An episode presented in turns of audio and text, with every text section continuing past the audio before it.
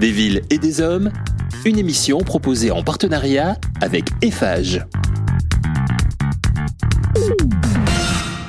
Bonjour, bienvenue à tous, je suis ravi de vous retrouver pour ce nouveau numéro des villes et des hommes, une émission proposée par.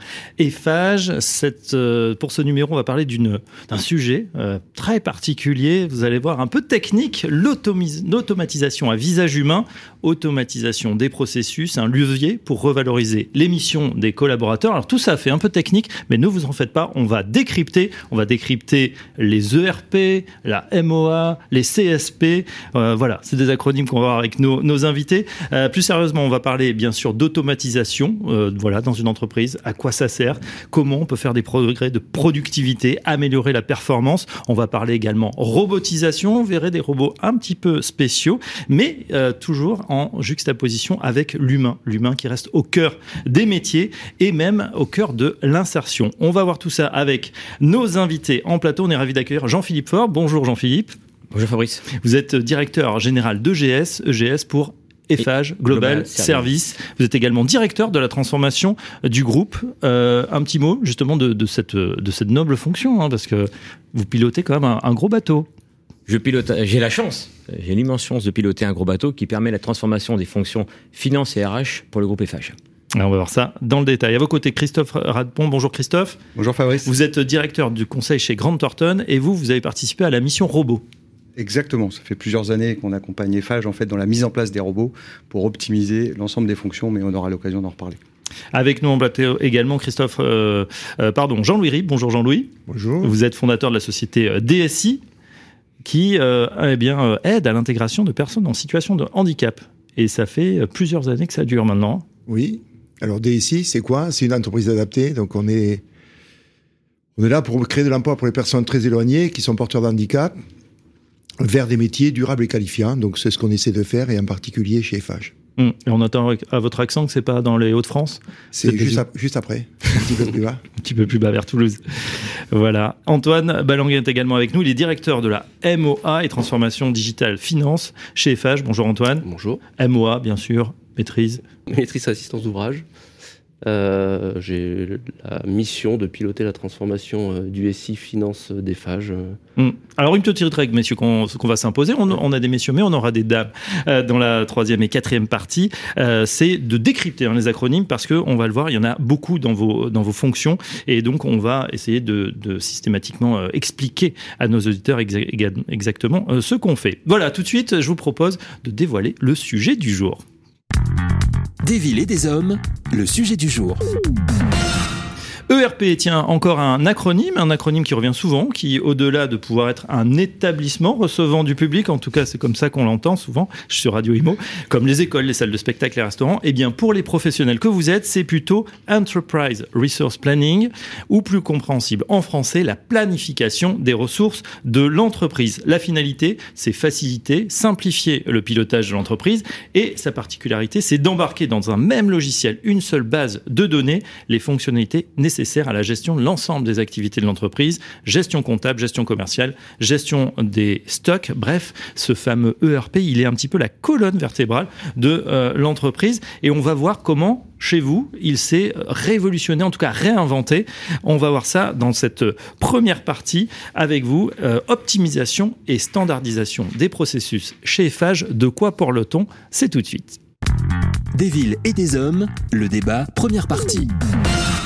Vous qui êtes le champion de la digitalisation euh, du groupe, euh, Jean-Philippe Faure, vous allez, euh, on va démarrer avec ce plan stratégique du groupe FH. Qu'est-ce qui s'est passé? Ça, nous remonte un petit peu quelques temps en arrière, hein, vers 2008. C'est là l'année, allez, de la décision en tout cas de ce, peut-être pas du Big Bang, mais d'une refonte de ces outils. Oui, je pense que tout commence, ou tout a commencé en 2008.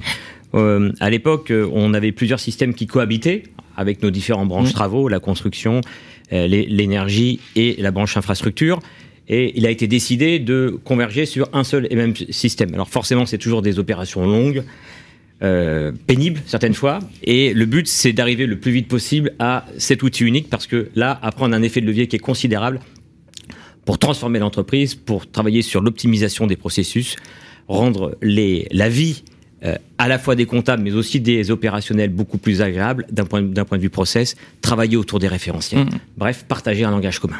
Euh, il faut dire, Antoine euh, vous qui êtes directeur moi et transformation digitale finance, qu'à l'époque, on a une situation en 2000 très hétérogène. Expliquez-nous et donnez-nous aussi des chiffres pour qu'on mesure un petit peu dans les différents métiers combien il y a de systèmes qui, qui coexistent en fait. Alors, FH, c'est un acteur majeur du BTP en Europe au sens large.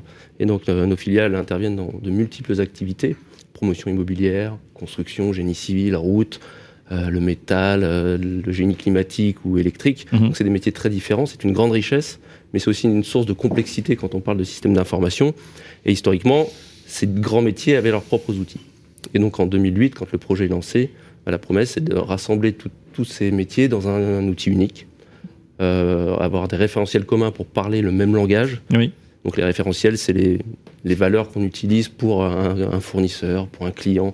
Et donc quand on utilise les mêmes langages, on peut enfin et, euh, faire des phrases finalement. Et les phrases, c'est les processus. Qui sont connus par tout le monde. Exactement. Et tout le monde parle le même langage. Juste pour bien comprendre, ça veut dire que les différents métiers, là, les, les 8 ont chacun leur division, chacun leur, leur langage, chacun leur système différent. On- On est organisé par branche, donc Mm. c'était un, système par branche. euh, plutôt voilà. D'accord, donc une situation Trois- de départ euh, très hétérogène.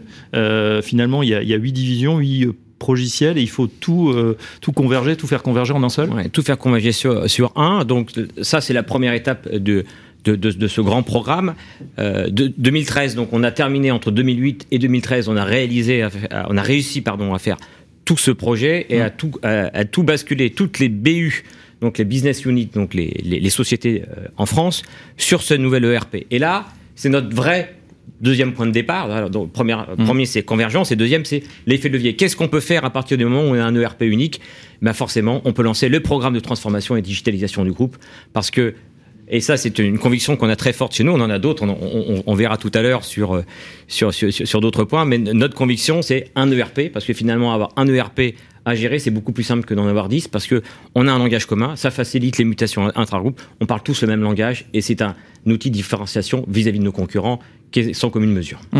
Euh, à cette époque-là, Christophe, c'est là où vous intervenez avec euh, Grant Thornton ou pas encore? Un peu plus tard. Donc euh, on, on va le voir. On reste sur la fonction finance, là, le RP finance. Euh, tout le processus du coup euh, a été revu. Il faut modéliser l'ensemble des, des flux de commandes et il y a plusieurs centaines d'entités FH qui sont concernées à ce moment-là. Voilà, on a parlé des métiers et des filiales. Les filiales, il y en a 800 différentes qui utilisent le RP. Mm. C'est comme si euh, 800 euh, PME utilisaient le même outil, et donc c'est tout à fait le cas. C'est euh, 16 000 utilisateurs qui créent euh, 150 000 commandes par mois, par exemple. Euh, on paye euh, des factures fournisseurs, on en paye 2 500 000 tous les ans. Donc c'est vraiment une, grosse machine qui est capable de gérer des volumes très importants. Hum. Bon, vous faites pas que payer, il y a aussi des rentrées d'argent, on, on le dit. Hein.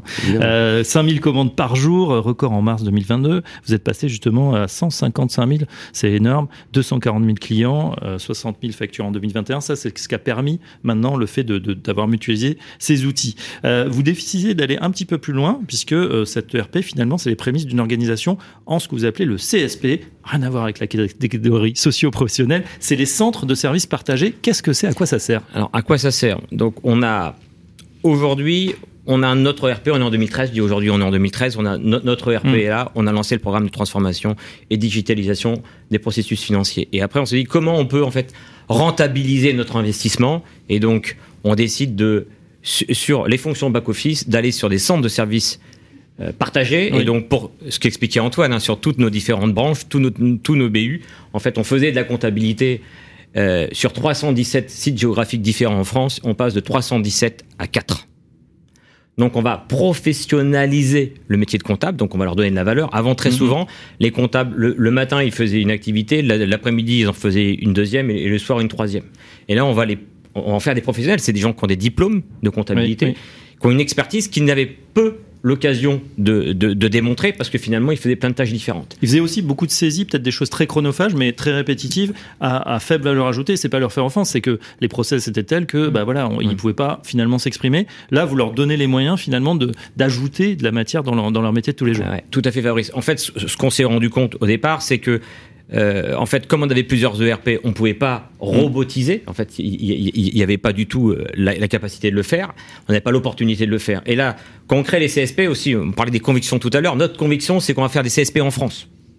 Voilà. Pourquoi? Parce qu'on dépend beaucoup de la commande publique, qu'on fait des, des, des, des grands chantiers en France, qu'on fait euh, le Grand Paris aujourd'hui. euh, ben, le, le Grand Paris, c'est en France. Et donc, on s'est dit, on ne va surtout pas aller faire un CSP dans un pays à bas coût. C'est possible d'avoir un CSP en France, c'est possible d'être compétitif si et seulement si on fait appel à de la technologie. Et là, je me suis tourné vers Christophe.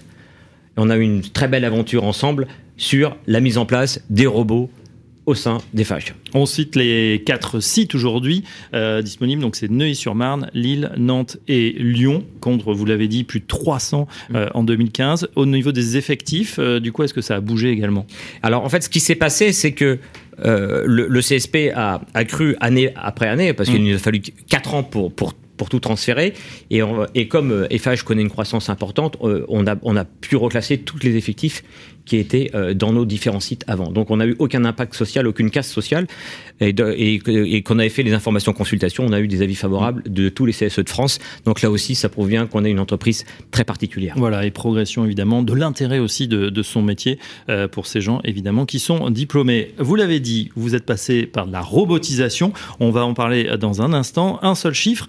Auparavant, il fallait deux jours pour créer un compte fournisseur. Vous êtes passé à une heure. Comment s'est passée l'intégration de la robotisation C'est tout de suite dans Des villes et des hommes. Des villes et des hommes, le débat, deuxième partie. L'intégration de la robotisation, euh, pour nous en parler, Christophe Radpont. Alors là, vous avez participé donc en tant que directeur du conseil chez Grant Thornton sur la mission robot, une mission donc euh, de robotisation pour les entreprises. Comment s'est passée justement cette rencontre avec EFAGE Est-ce que vous étiez déjà à l'époque en pointe sur ces missions de, de robotisation? Alors, c'était une rencontre en fait avec EFAGE, puisque à cette époque, euh, il y a maintenant six ans, quand on a lancé la, la robotique chez, chez Grant Thornton, on travaillait, on se connaissait déjà euh, avec Jean-Philippe et on avait eu l'occasion de travailler sur d'autres sujets, en l'occurrence euh, la mise en place du centre de services partagés.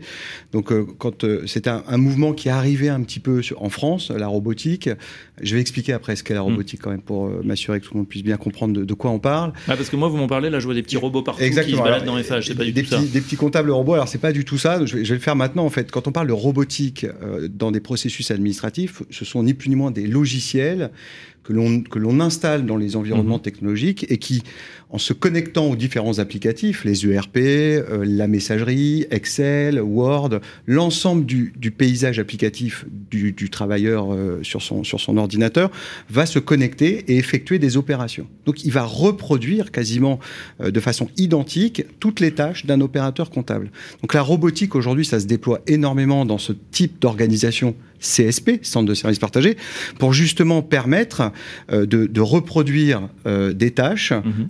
Répétitives, chronophages, qui étaient avant assurées par des opérateurs, qui apportent peu de valeur euh, et qu'on pouvait remplacer par des robots.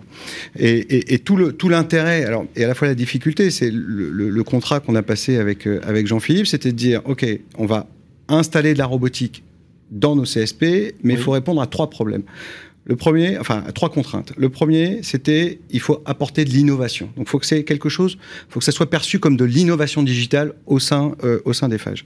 La deuxième chose, c'est qu'il faut que ça génère des gains de productivité, puisque l'objectif, c'est quand même de permettre que ce centre de services partagés puisse générer de la productivité pour absorber des tâches additionnelles.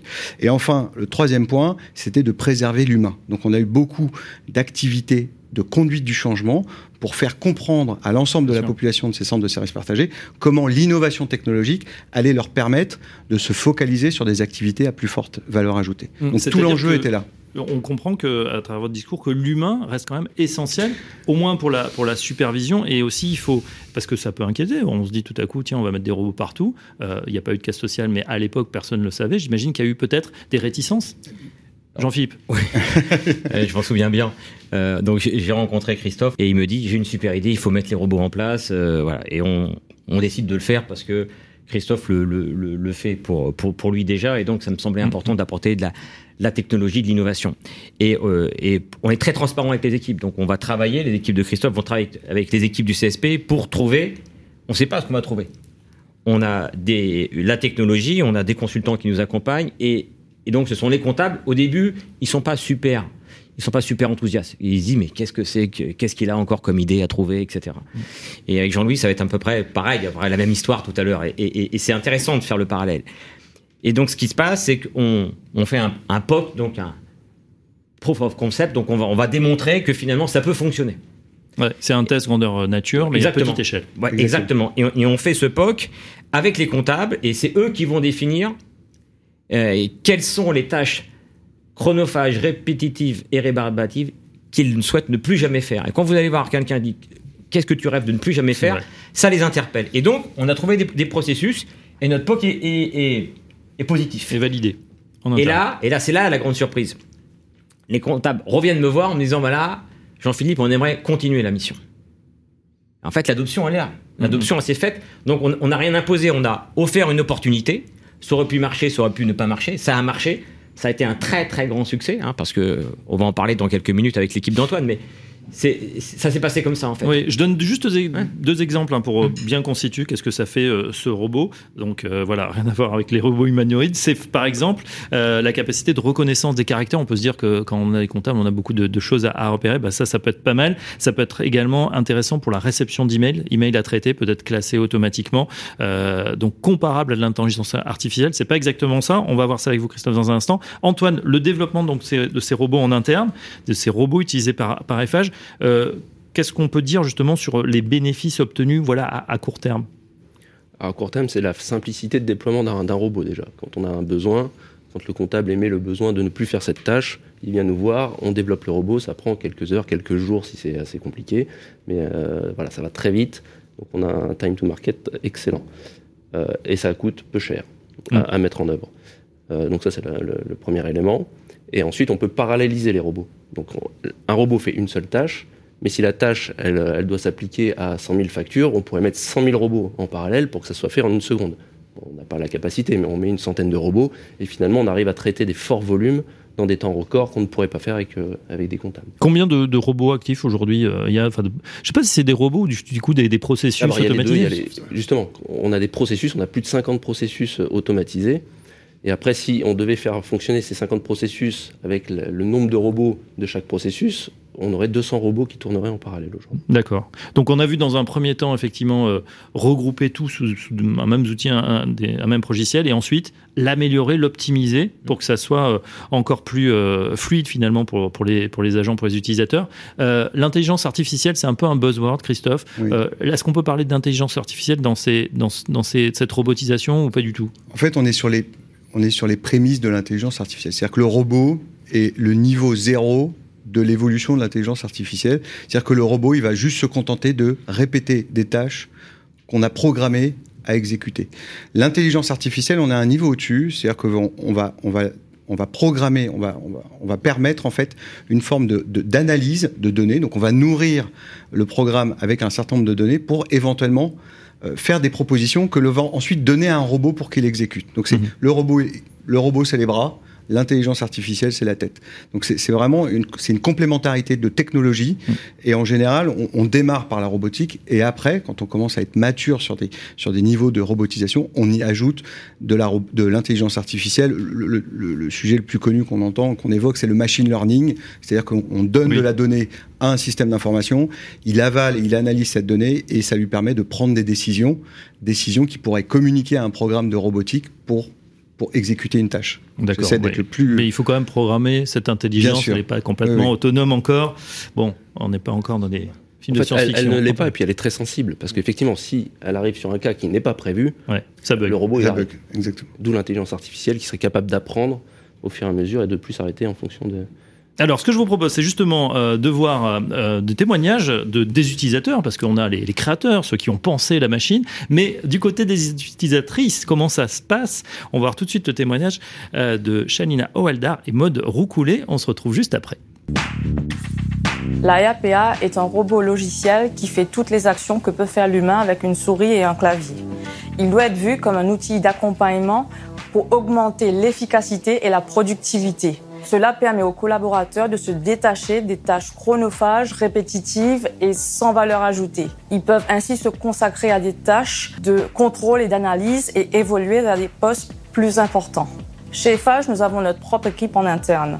Nous avons aujourd'hui une ferme de 200 robots qui traitent mensuellement 50 processus. Nos principaux clients internes sont les achats, la fiscalité, la DSI et bien évidemment nos CSP de paye et de comptabilité. La création d'un fournisseur est une succession de tâches lassantes. nous en créons tout de même plus de 10 000 par an. Avec la RPA, nous avons automatisé ce processus et les avantages sont nombreux. Alors, premier avantage, nous passons de deux jours de traitement à moins d'une heure et les robots nous offrent un service constant et une qualité de traitement homogène de 22 heures par jour. Finalement, la RPA nous a permis de faire évoluer nos collaborateurs sur des postes plus intéressants et de mieux servir l'opérationnel. Voilà les témoignages euh, de Shalina Oualdar et Maud Roucoulé hein, qui sont qui ont l'air plutôt contentes. Alors vous m'avez euh, appris euh, Jean-Philippe que Shalina c'est la c'est la fermière? C'est la fermière, oui. On, Parce qu'on parle de ferme de robots. Exactement, c'est c'est la terminologie consacrée. Donc Shalina, quand elle se présente, a dit je suis la fermière. Donc chez Fage en interne, on comprend ce que ça veut dire, mais c'est vrai que c'est assez surprenant de voir quelqu'un qui est dans la maîtrise d'ouvrage et qui est fermier. Mais c'est pourtant vrai. Ça existe, ça existe. Après, qu'est-ce qu'on en voit aussi? Euh, C'était noté dans le sujet, hein, 22 heures par jour, 6 jours par semaine. Bah oui, ça tourne finalement, c'est automatisé. On, on, peut, on a mesuré, on a pu mesurer les, les gains justement de, de productivité. Qu'est-ce que ça donne, voilà, sur le long terme? Parce qu'on imagine que c'est incrémental, que plus on en a finalement, plus on a envie d'en faire plus on en a, plus on a envie d'en faire. Alors, il y a un deuxième stade, c'est quand le, on, on, peut aussi faire le développement spécifique dans le RP finalement, euh, quand c'est uniquement le robot traite que des tâches qui mmh. concernent Opéris, le, le, notre ERP financier, et autrement, euh, il n'y a pas de limite en fait. On n'a pas de limite. Dès qu'un processus est, ré, est, répétitif, chronophage, sans mmh. valeur ajoutée, on peut l'automatiser. Et c'est une très bonne chose. Et, et, je pense que quand on voit les deux témoignages qui sont intéressants, moi j'en ai cette intime conviction que le robot c'est le meilleur ami du comptable parce que le robot permet au comptable de se, de se concentrer sur son expertise et très souvent, euh, il n'a pas le temps de traiter euh, des dossiers à valeur ajoutée et là, mm -hmm. il a enfin le temps, il est libéré de ces éléments chronophages. Ouais, par exemple, 20% des factures comptabilisées automatiquement, ouais.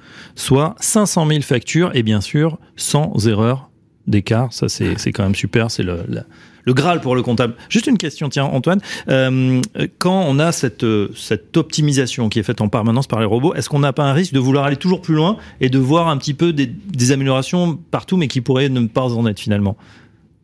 Alors, nous, on répond à des besoins qu'émet qu le métier. Donc, généralement, généralement le, le besoin est bien là. Oui. Euh, donc effectivement, ça permet de gagner en productivité, ça permet aussi d'aller adresser des choses qu'on n'aurait peut-être jamais pu adresser s'il avait fallu le faire avec des hommes, tellement ça, ça aurait coûté cher. Donc euh, non, je ne pense pas. Je pense qu'il faut être attentif, évidemment. Ouais. Ça pourrait être des, des, des, demandes qui vont à l'encontre des processus qu'on qu a voulu mettre en place. Donc là, effectivement, la réponse est non. Donc il y a un comité d'arbitrage et on dit bah ça on accepte de le faire, ça on n'accepte pas de le faire parce que ça va à l'encontre de, de, notre volonté. Ouais, et puis ça vient toujours des finalement des, des hommes hein, et des femmes qui travaillent donc euh, des vrais besoins qu'ils ont. Donc c'est pas un délire d'ingénieur qui veut tout le temps améliorer une, une, des applis ou une, des features comme on dit qui servira à rien. Là ça sert vraiment et c'est utile au jour le jour. Vous avez d'ailleurs été reconnu euh, avec le Digital Finance Award, c'était cette année 2022. Oui, en fait c'est Antoine hein, donc on, euh, Digital Bravo, Antoine. C'est une, une, une, cérémonie importante hein, pour, pour tous les, les, financiers et tous ceux qui font la transformation euh, digitale euh, en, en, général. Et il y, y, a plusieurs catégories. Et donc, euh, Antoine a été euh, primé numéro un avec une démonstration extraordinaire dans une salle qui était pleine à craquer sur la partie efficience et automatisation. Euh, je pense, Antoine, tu pourras peut-être expliquer en deux minutes le, le, le processus ouais, qui a été primé parce qu'il il est extrêmement complexe. Donc, je disais tout à l'heure qu'on payait euh, 2 500 000 factures fournisseurs tous les ans. Mm. Et donc, il faut les contrôler. C'est quand même un processus très sensible. Euh, et donc, à chaque fois qu'on lance une campagne de règlement, on s'apprête à payer nos fournisseurs, il y a 50 000 factures à contrôler. Donc, avant, c'était énormément de monde. C'était par sondage, par, en, en utilisant des règles qui avaient été définies. Et depuis les robots, on met 60 robots qui travaillent en parallèle et en deux heures, ils contrôlent les 50 000 factures et ressortent les factures qui sont à risque. Et donc, le comptable ne s'intéresse qu'à ces factures et donc on ouais. le positionne bien sur la, la, tâche à valeur ajoutée. Donc, ce qu'il faut dire, euh, ce que le travail du robot, c'est de lutter contre la fraude. Parce que forcément, tous les jours, on a des, on reçoit des, des fausses lettres pour dire voilà, j'ai changé de RIB, etc. Et, et c'est un risque majeur aujourd'hui. C'est vrai que le phishing, c'est pas que pour les particuliers, les entreprises, ils sont soumis également mais, avec euh, l'État ou d'autres condamns, et il faut bien sûr euh, vérifier tout cela.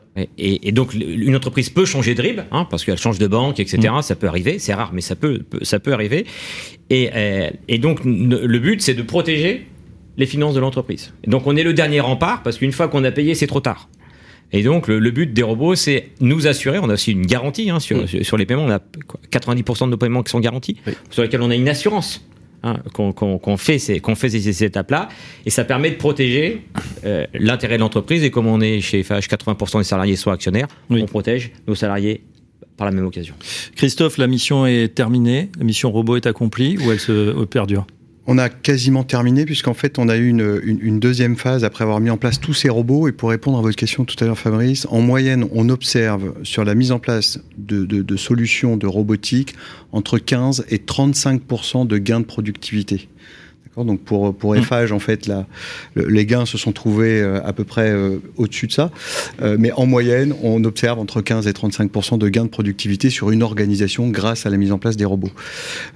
on a eu un tel essor de la robotique chez Eiffage qu'à un moment, en fait, il y a eu un choix stratégique et, et, et, fortement conseillé par nous de réinternaliser les robots au sein d'Eiffage, puisque quand euh, il y a suffisamment de robots, il devient pertinent de monter en compétence sur le sujet pour internaliser mmh. la compétence, la technologie, de façon à ce que FH puisse être complètement maître euh, de, de, sa technologie. Donc après trois ans, trois quatre ans euh, de, de, de services communs, en fait, on a transféré la technologie, les compétences. FH a recruté des personnes que vous avez pu voir dans le dans le reportage tout à l'heure. Et donc là, on arrive à la fin de la mission et FH peut continuer son processus de, de robotisation sans nous. Voilà, et ça continue, ça va bien sûr se, se prolonger pour toujours plus d'amélioration. On a noté un productivité, mais aussi euh, garder les gens euh, dans leur emploi. Et bien sûr, en France, ça évite aussi les délocalisations. Et on sait que c'est important en ce moment. Antoine Balanguin, merci et bravo donc euh, pour cette Award Digital Finance. Je rappelle que vous êtes directeur MOA et transformation digitale finance EFAGE. Euh, je pense que la mission, là aussi, est accomplie. Tout de suite, on continue. On a beaucoup parlé technique et l'humain dans tout ça, c'est l'objet de notre troisième partie. Des villes et des hommes, le débat, troisième partie. Cette troisième partie du débat de ce numéro euh, spécial automatisation euh, des process chez Eiffage, on va parler bien sûr de l'humain. On est ravi d'accueillir sur le plateau Pauline Oli. Bonjour Pauline. Bonjour. Vous êtes responsable RH, euh, responsable ressources humaines chez Eiffage Global Services. Bienvenue à vous. Euh, on, l'humain, bah, bien sûr, c'est important. Alors on, là, on, a une transition intéressante parce qu'on a beaucoup parlé de techniques, même de robots. On a vu que les robots ne remplaçaient pas euh, les humains, au contraire qu'ils amélioraient leur travail. Euh, un petit retour, tiens, d'expérience du, point de vue de la RH sur cette, ces transformations qui sont intervenues euh, chez Eiffage.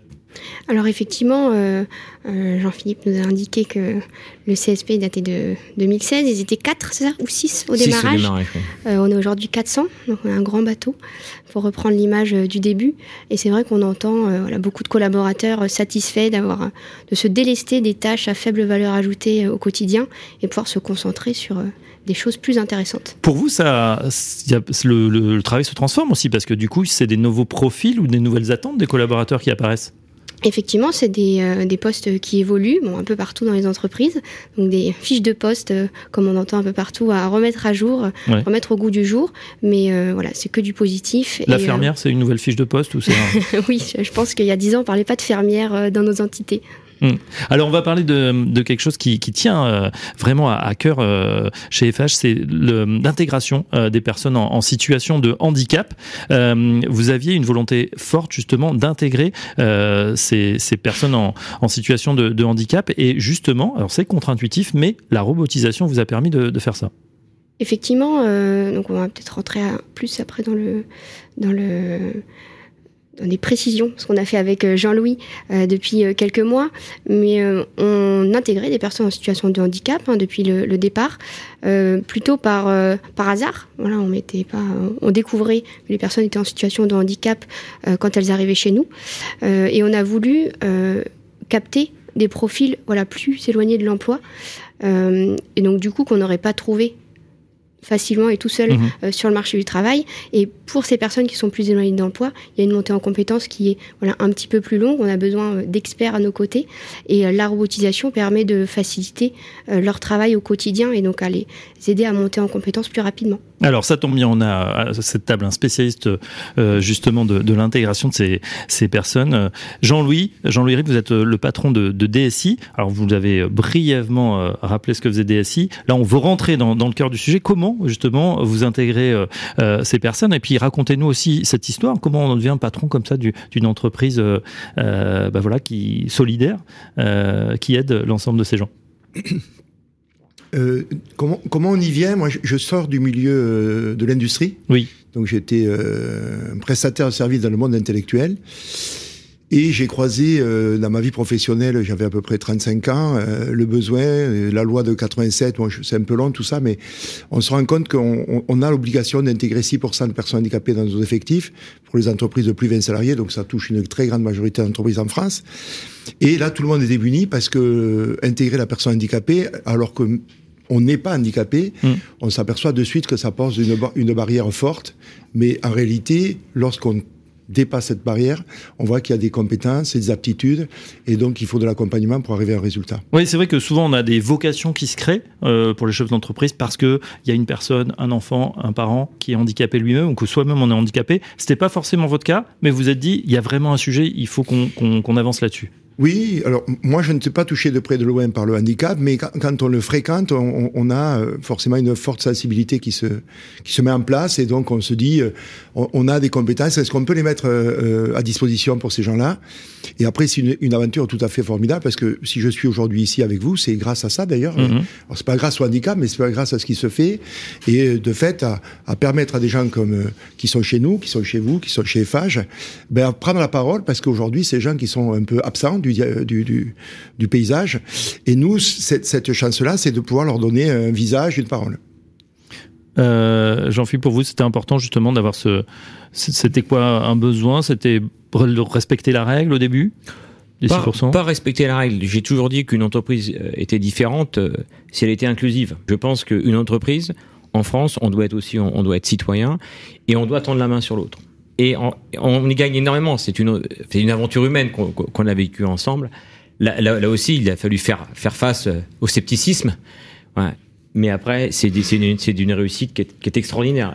Et, je pense que c'est une véritable richesse pour les entreprises qui vont franchir le pas de dire allez osons parce que je pense qu'il faut oser et si on ose et ben là on repousse nos limites Alors justement, on va écouter le témoignage de Razika Damani. Elle est comptable fournisseur euh, EFAGE euh, sur le site euh, de euh, Lezen. On l'écoute tout de suite justement son comment elle a vécu cette intégration, comment ça s'est passé, et ce qu'elle en retire aujourd'hui? Oui, ben, voilà. Donc, euh, mon intégration s'est fait en plusieurs étapes. Je suis intégrée EFAGE avec euh, la société qui est DSI, euh, qui est euh, une entreprise euh, adaptée en fait pour les personnes à enfin, en situation de handicap. Est-ce qu'il y a eu des adaptations sur votre poste de travail?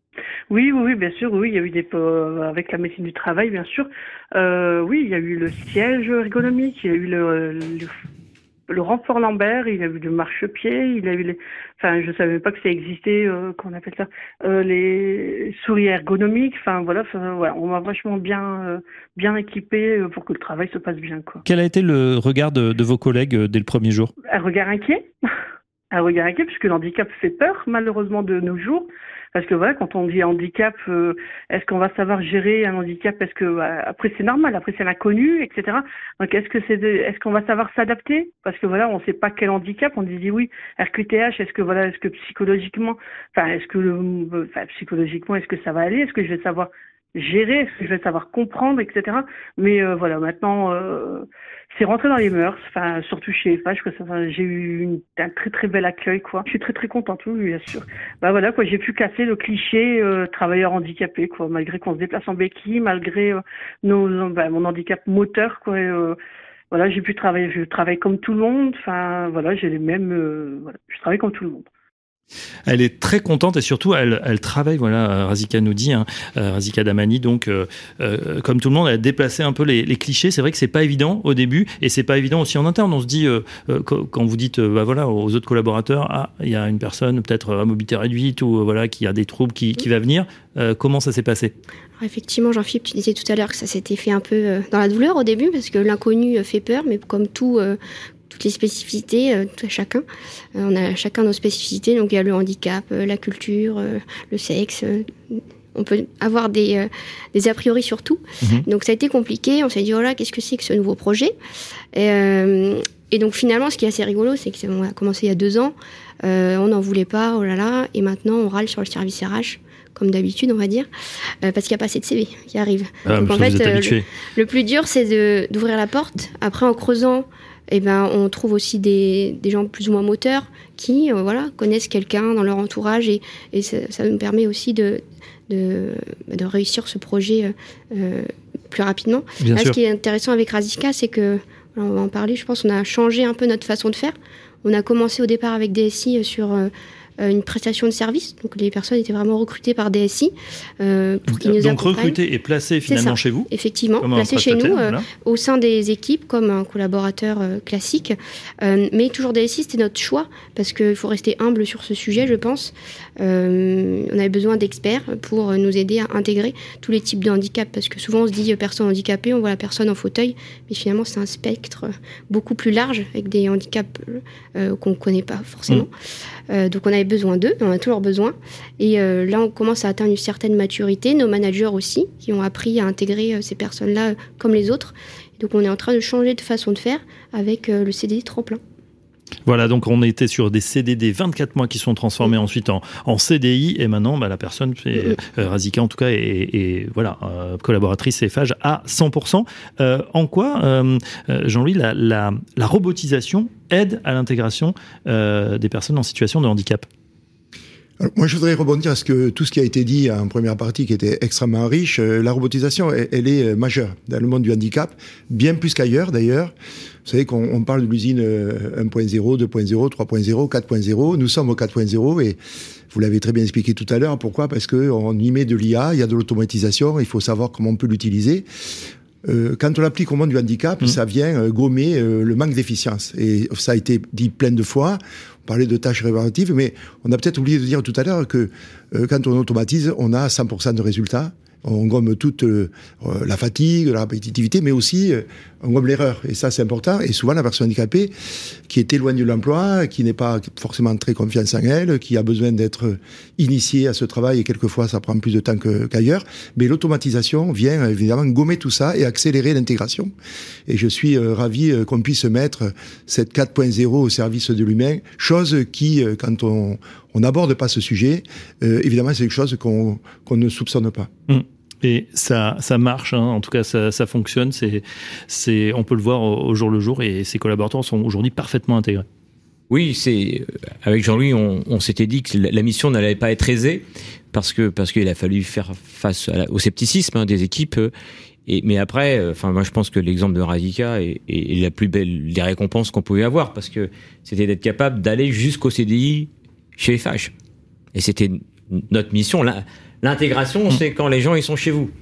Voilà. Donc c'est déjà leur ouvrir la porte. Ça c'est la première étape de l'intégration. La deuxième étape, c'est de les avoir chez nous sur nos CDI. Et, et Radical dit, hein, elle a été euh, au début c'est difficile et puis là elle est traitée euh, ben, comme tous les autres collaboratrices et collaborateurs. Et on voit qu'on est une société inclusive. Et c'est pour moi une grande fierté. Hmm. Mission accomplie là aussi euh, sur la fonction, cette fonction d'intégration. Et c'est euh, tant mieux. L'inclusivité, c'est aussi la diversité. Et le bien vivre ensemble, ça compte dans une entreprise. Un grand euh, merci à Pauline Holly. Merci à vous, responsable des ressources humaines chez FH Global Service. On continue, tiens, sur les RH. On a vu qu'il y avait une transformation du côté de la finance avec ce fameux ERP. On passe maintenant à la transformation du côté des ressources Des villes et des hommes, une émission proposée en partenariat avec EFAGE.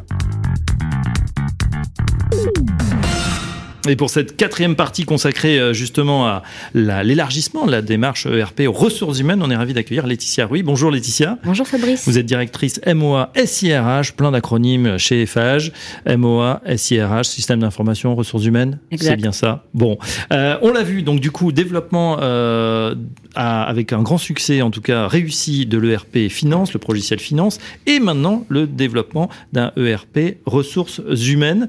Est-ce que vous pouvez nous parler justement de ce projet euh, Est-ce que c'est justement parce que ça s'est bien passé dans une fonction que c'est euh, distribué maintenant, c'est élargi à la fonction RH alors déjà, au Péri, ça a été un gros succès et on s'est dit pourquoi pas euh, l'élargir sur la partie ressources humaines, qui est, la, la, deuxième colonne vertébrale, on va dire, du groupe, puisque nous sommes de métiers d'hommes et de femmes, et mmh. donc c'est très important. Un projet qui a commencé en 2015 euh, donc par un appel d'offres. Euh, euh, pour pouvoir bah, choisir les outils et début du vrai projet en 2017 pour une finalisation en France qui est 2022. Hum, Jean-Philippe, vous qui pilotez justement ces projets, vous avez dit bon, finalement, finance, c'était simple, on va faire, on va continuer, on va faire RH maintenant. Alors, finance, ce n'était pas simple. non, en tout cas, c'était fait. Oui, alors oui, ça a été fait et, et, et ça apporte beaucoup. En fait, c'est ça qu'il faut voir. Oui. Il y a l'effort pour, euh, pour avoir un ERP qui fonctionne correctement et puis après, il y a les bénéfices. Et la direction générale était convaincue des béné- ont été, a été convaincue par les Mm. bénéfices de la finance et co- complètement convaincue par les bénéfices que ça, por- que ça peut apporter sur la partie RH. Et la particularité du projet RH, c'est qu'il a été directement conçu pour être international. Ah d'accord. Donc euh, pour tout l'ensemble des collaborateurs du groupe, France et international. Exactement. Donc là, on a fini euh, une grosse partie française. On a euh, cette année, on a déployé certains autres pays qui sont l'Espagne, la Belgique, le UK le Canada. Mm, mm. Et on va commencer deux nouveaux projets en fin d'année pour euh, la Suisse et la Pologne. Alors, euh, racontez-nous, puisqu'on a bien compris à quoi servait la, la robotisation pour toutes les fonctions euh, comptables, comptabilité. euh, chez les RH, ça se traduit comment? Quelles sont les, finalement les, les choses qu'on peut, sinon automatiser, qu'on peut dématérialiser? Alors, la dématérialisation, ça touche tout le monde. Donc, c'est ça qui est important de savoir. La RH, ça touche pas uniquement une seule partie de l'entreprise. Ça touche à la fois les RH, évidemment, c'est leurs outils au quotidien, les managers et les collaborateurs. Aujourd'hui, euh, sur certaines, euh, on va dire, parties des collaborateurs, c'est plus facile d'utiliser son téléphone portable pour poser ses congés Oui. euh, plutôt qu'en remplir trois, un papier, deux papiers, trois papiers, Je vous les faire confirme. valider. Oui. Donc en quelques clics, vous avez l'habitude, vous avez votre smartphone, vous l'utilisez au quotidien. Bah, c'est quand même, on va dire, un peu plus simple. Donc ça, c'est l'exemple le plus, qui, bah, que je pense, tout le monde reconnaîtra. Euh, Il y en a bien d'autres. C'est pareil, il faut pouvoir candidater euh, facilement pour pouvoir euh, embaucher, recruter, euh, mettre en avant toutes nos offres d'emploi. Il Mhm. faut savoir, EFAGE, quand même, c'est plus de 6000 recrutements euh, sur cette année.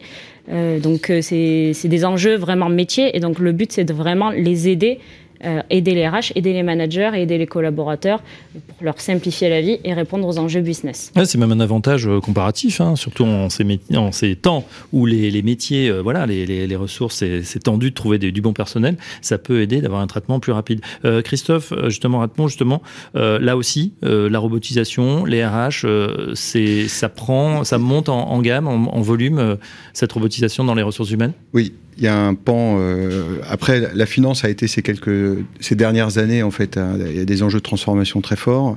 RH, euh, transformation RH. Alors, elle a démarré dans beaucoup de groupes, mais il y a encore beaucoup de choses à faire côté RH. Sur les aspects, pour donner quelques exemples autour de la robotique ou de l'intelligence artificielle, justement en lien avec ce qui était énoncé, c'est euh, on a des aujourd'hui il y a des outils d'intelligence artificielle qui aident au recrutement avec des, des recherches de mots clés, euh, recherche des candidats spécifiques, etc. Donc en fait, vous mettez des logiciels qui vont screener l'ensemble du réseau euh, de, de- de sites de CV ou même de, de LinkedIn ou de réseaux sociaux et vont capter directement des ressources sur la base de mots clés pour les pousser directement au RH. On a aussi beaucoup de robotique chez, chez certains, chez d'autres clients qui, qui, qui vont aider euh, les, les services RH sur tout ce qui va être euh, ce qu'on appelle le, le recrutement des personnes. Vous avez tout un tas d'informations administratives à remplir quand vous, quand vous intégrez la société, des déclarations pour accéder à des, à des, à des ERP par exemple, des déclarations pour accéder à des sites, pour des, créer des badges, pour créer des accès, etc. Donc il y a des robots qui tournent, Mhm. qui facilitent en fait les inscriptions, euh, le recrutement des personnes. On a beaucoup de robots autour des contrôles de la paye. Euh, donc vraiment la, robotique rentre euh, dans le domaine RH au même titre que sur la finance pour venir aider à gagner en qualité, en sécurisation de l'information et toujours dans la même dans la même logique de retirer les activités à faible valeur ajoutée. Ouais, c'est vrai que la gestion de la paye, hein, c'est un, un vrai sujet avec euh, bah, l'édition évidemment mensuellement de plusieurs dizaines de milliers, euh, j'imagine, de, fe- de, Feuilles de de paye. feuilles de paye euh, dans le groupe. Donc là aussi, qu'est-ce que vous avez vu à court terme euh, au niveau des coûts de fonctionnement, au niveau des erreurs, tout ça s'est amélioré, Jean-Philippe Ça a été compliqué. Euh, c'est derrière nous aujourd'hui. hein, je pense que- Compliqué, ça veut dire que euh, je traduis peut-être. euh, vous me dites si je me trompe. Il faut investir d'abord. Il faut accepter qu'il y ait peut-être un, un peu de casse au début ou, de, ou finalement de, que ça coûte un peu avant de, de s'y retrouver. Alors, il n'y a pas de casse au début, mais on passe d'un système A à un système B et c'est jamais transparent. Voilà, donc, donc ça prend du temps. Il faut expliquer la transition Mm. pour qu'on passe de A à B. On traite aujourd'hui 50 000 bulletins de paye par mois, donc c'est extrêmement significatif. Il y a beaucoup d'entrées-sorties. Il y a les spécificités du BTP sont à prendre en compte. Et on, traite pour 236 sociétés juridiques, donc forcément avec des conventions collectives différentes. Donc la l'optimisation ou le fine-tuning, comme on dit, ça prend un petit peu de temps pour que toutes les règles soient très clairement mises en œuvre. Après, l'avantage que ça c'est une fois que ça fonctionne, c'est un vrai paquebot.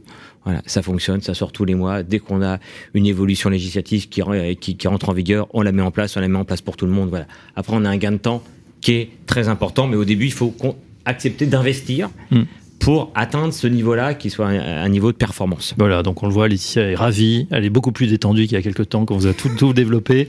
Euh, plus euh, sérieusement, du coup, c'est aussi euh, pour intégrer, on imagine, parce que les bien sûr, est en croissance aussi mm. externe, hein, j'imagine, des boîtes, des sociétés sont rachetées. C'est plus facile aussi quand, quand, quand on a ce genre d'outils pour intégrer des nouvelles sociétés? Lorsqu'on a un seul et même outil, avec des processus qui sont harmonisés et des référentiels qui sont bah, on va dire les mêmes, oui, c'est beaucoup plus facile, ça, ça, fait gagner beaucoup de temps. Euh, la partie qui est toujours, qui est incompressible reste la conduite du changement. Quand on intègre, il faut qu'on puisse l'expliquer, il faut qu'on puisse euh, bah, se déplacer, aller voir les gens, leur expliquer, euh, leur dire comment, on va, comment ils vont devoir fonctionner. Mmh. Et bah, parfois, bah oui, il faut, faut, changer les habitudes et ça, ça fait pas forcément plaisir. Mais derrière, une fois qu'ils qui voient tout ce qu'ils peuvent y gagner, mm. euh, généralement, ça se passe plutôt bien. Là aussi, hein, la conduite du changement, pas évident. Tout le monde veut changer, mais quand ça s'applique à soi-même, c'est pas évident. et puis finalement, on est content. On reviendrait pas d'ailleurs en arrière ensuite. Hein. Non, non, je pense qu'on reviendra jamais en arrière. Je pense que l'édition est modeste aussi parce que on l'a fait en France. C'est beaucoup plus difficile de le faire à l'étranger. Hein, euh, là, aussi, on a droit à un scepticisme. Pourquoi le français, il vient me dire comment je dois travailler dans les ressources humaines? Mais parce que quand on est patron du groupe euh, ou patron tête de branche, c'est toujours bien d'avoir la supervision de toutes ces équipes. Mhm. Voilà. On n'a pas parlé de talent et performance, mais, mais c'est extrêmement important. C'est l'entretien annuel pour tous nos salariés que, que l'on veut mettre en place. C'est le suivi des hauts potentiels et qu'on pourra l'analyser jusqu'au niveau du groupe. Vous voyez l'avantage que ça a. Demain, il y a un nouveau chantier. On a besoin de trouver les bonnes compétences avec l'outil, avec les processus qui ont été mis en place on a le moyen d'identifier. Mm, mm. Et donc là, forcément, on vient à un groupe beaucoup plus agile, beaucoup plus fort. Bien sûr. Jean-Louis, euh, Jean-Louis Rémy, je, je dirais presque encore moins discriminant, puisqu'on laisse la chance à tout le monde, parce que l'automatisation permet ça. Et c'est remarquable, tout ce qui est dit là, j'y souscris euh, totalement. Et ce, qu'on n'imagine pas, puisque chaque fois qu'on parle de ça, euh, quand on parle de robotisation, on imagine qu'on vient détruire, et là, on, vient construire durablement, et, et on sort, et on on, efface toutes les erreurs, enfin le plus possible, qui pourraient être commises, euh, non pas volontairement, mais par omission. Donc c'est c'est ce qui, je pense que c'est le chemin qu'il faut continuer à emprunter. Très bien. Il nous reste quelques minutes. Je vous propose, chers amis, de passer à la conclusion. Des villes et des hommes. Conclusion. Un mot de conclusion, on l'a déjà eu euh, euh, avec euh, le mot de Jean Rib, effectivement. On pourrait penser que cette robotisation, cette automatisation, en tout cas, moi, c'était le cliché que j'avais, ça détruit l'emploi. Au contraire, on a l'impression que ça l'améliore, que ça peut être inclusif, qu'on en a besoin, qu'on augmente la productivité. Bref, on a tout à y gagner. Jean-Philippe Faure, un petit mot justement des perspectives demain, une fois qu'on a déjà fait ça, le RP, on a dit donc logiciel finance, logiciel RH, est-ce qu'il y a d'autres fonctions qui pourraient être euh, toucher, qui pourrait être euh, amélioré avec cette robotisation dans l'entreprise?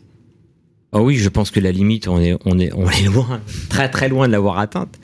Euh, on, en, on, a discuté tout à l'heure avec Antoine et, et, au niveau des outils de reporting, on a aussi devant nous tout ce qui va être ESG, hein, le reporting extra-financier. Là aussi, on va apprendre, on va compter, on compte en euros aujourd'hui. Demain, on va compter en CO2. Il faut qu'on apprenne à compter en CO2. Il faut qu'on ait des processus qui vont permettre de tracer le CO2. Et là, on travaille avec les équipes d'Antoine pour accompagner les équipes du développement durable dans notre reporting extra-financier. Ça, c'est très important. La data est au cœur de tout. On discutait avec Christophe il y a, quelques minutes. L'IA, il, va falloir qu'on se lance dans, l'IA. Ça, c'est extrêmement important. Euh, et puis, je pense qu'il faut qu'on donne notre vision d'entreprise pour demain, parce qu'il faut qu'on attire les mm-hmm. talents. L'entreprise de demain, c'est une entreprise à taille humaine. Ah, on peut, on peut être un groupe de 70 000 ou 75 000 collaborateurs et être à taille humaine. C'est pas antinomique. Hein. Donc c'est une entreprise à taille humaine, c'est une entreprise qui est processée, c'est une entreprise technologique pour attirer les, les compétences. C'est une entreprise qui gère la data, et on parlait de l'importance des référentiels partagés. Et c'est une entreprise inclusive, parce que finalement, c'est ce qui fait du sens. Donc c'est une entreprise qui donne du sens. Merci à l'ensemble de nos invités. On en sait un petit peu plus justement sur cette automatisation à visage humain.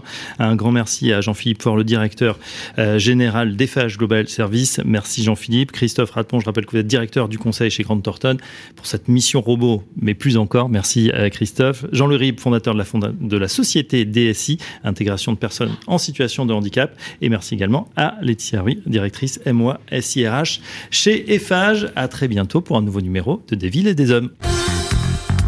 Des villes et des hommes, une émission proposée en partenariat avec EFAGE.